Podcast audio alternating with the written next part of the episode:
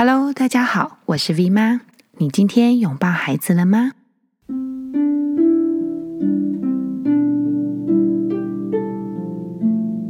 小香瓜的妈妈说：“Vicky 老师您好，我的小孩中班五岁女生，我们和爷爷奶奶住在一起。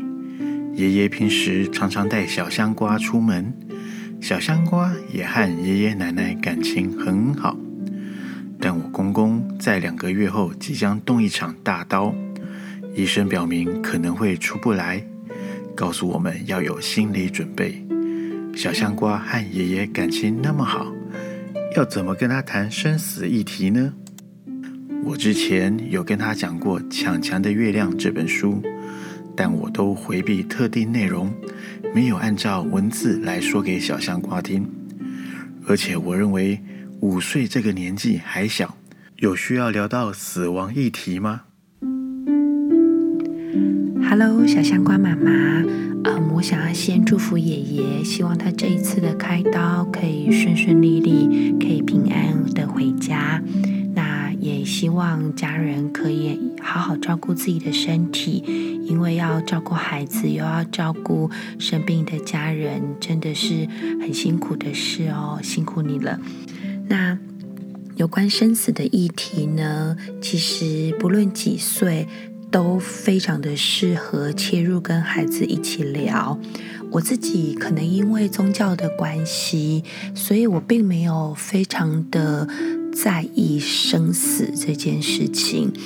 嗯，本来人有生就有死，那。呃，所以生生老病死本来就是非常正常的事，所以我不会我自己的部分，还有我们家里的部分，是不太会去因为孩子的年纪小而就忌讳，或者是不跟他提有关生死的部分哦。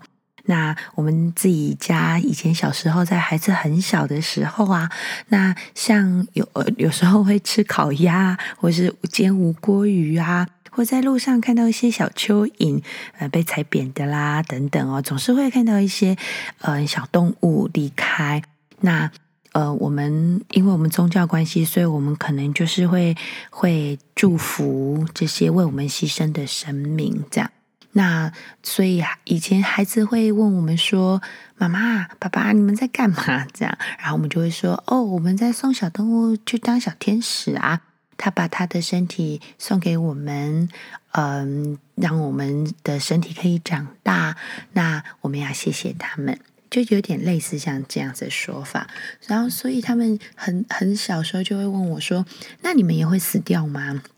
那我说：“那是当然的啊。我们的身体如果已经坏掉了，那我们还留着的话，那我们也会很辛苦啊。”那以前哥哥在很小时候，正然会跟我们说：“那妈妈，那如果你死掉的时候，那我们怎么办？”然后我们就会说：“嗯、我们死掉了，身体不能用了，那很正常啊。但是我们我们还是在啊。”然后他就问我说：“那你们在哪里？”然后我就开始跟他跟他讲说：“嗯，我们就约好一个形状啊，比如说，我们就约爱心好了。”好，然后如果妈妈不在了以后呢？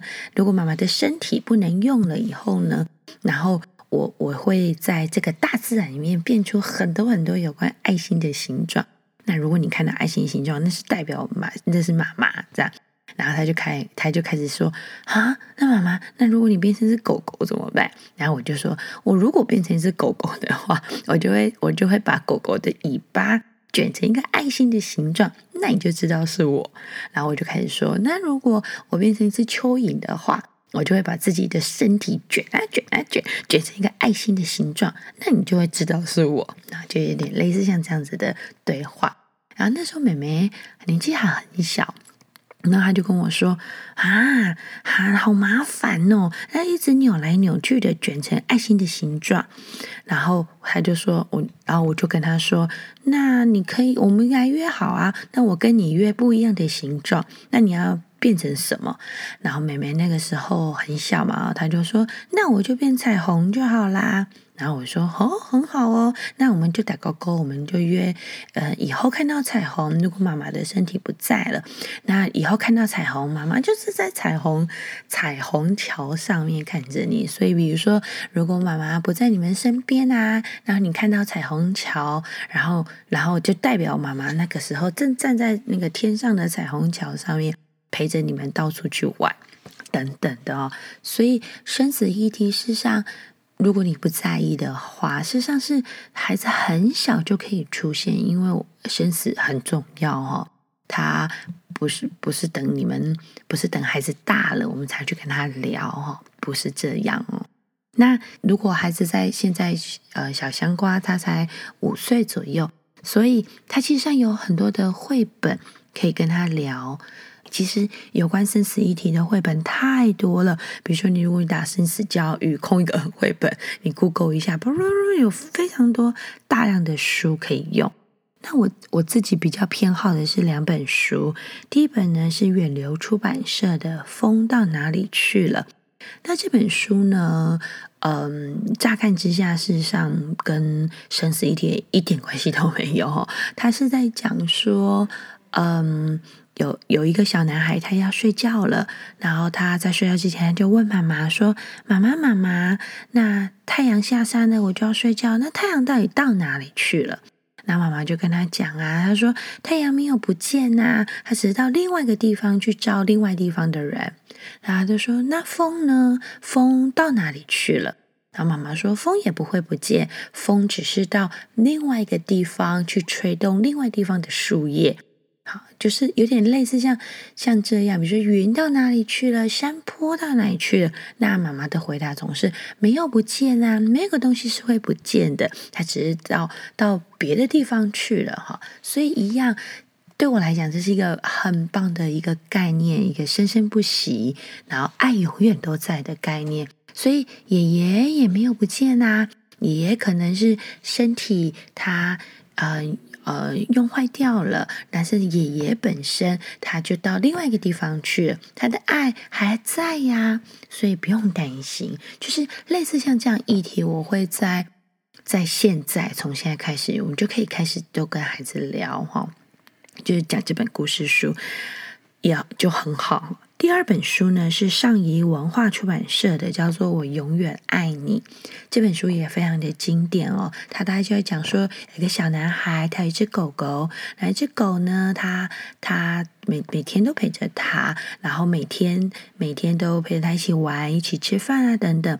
还有一件很重要的事情是呢，他每天都会跟这只狗狗讲：“我好爱你。”那其他的哥哥姐姐呢，可能没有没有记得每天都跟狗狗讲“我爱你”，可是这个小男孩一定一定一定会跟着这个狗狗讲“我好爱你”的。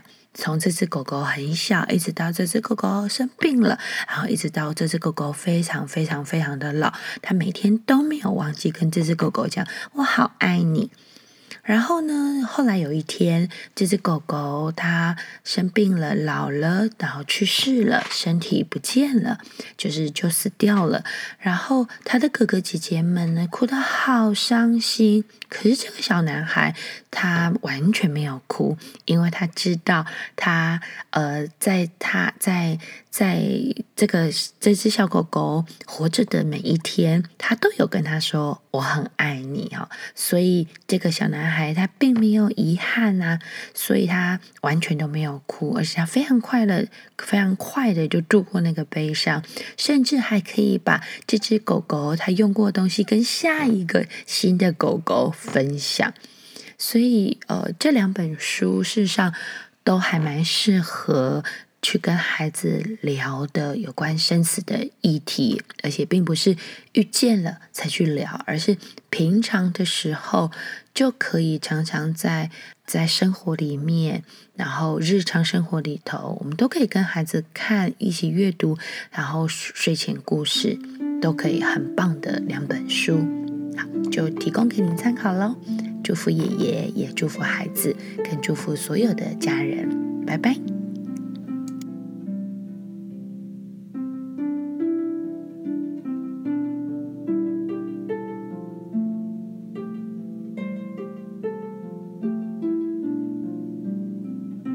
非常谢谢大家的收听，这是由两个完全对广播外行的门外汉所录制的，相信一定有很多可以更棒的地方，恳请大家可以多多给予我们建议。